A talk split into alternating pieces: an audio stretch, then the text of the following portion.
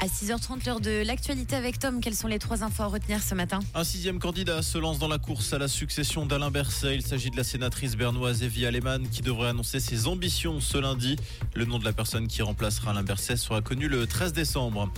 Le tunnel du Mont Blanc va fermer deux mois. À partir d'aujourd'hui, l'ouvrage doit subir des travaux, notamment au niveau de la dalle centrale et des ventilateurs.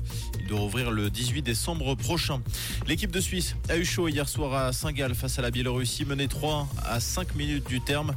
La Nati est parvenue à égaliser à 3-3 en toute fin de rencontre. Elle reste première de son groupe en vue des qualifications pour l'Euro 2024. Rouge, l'actu revient à 7h.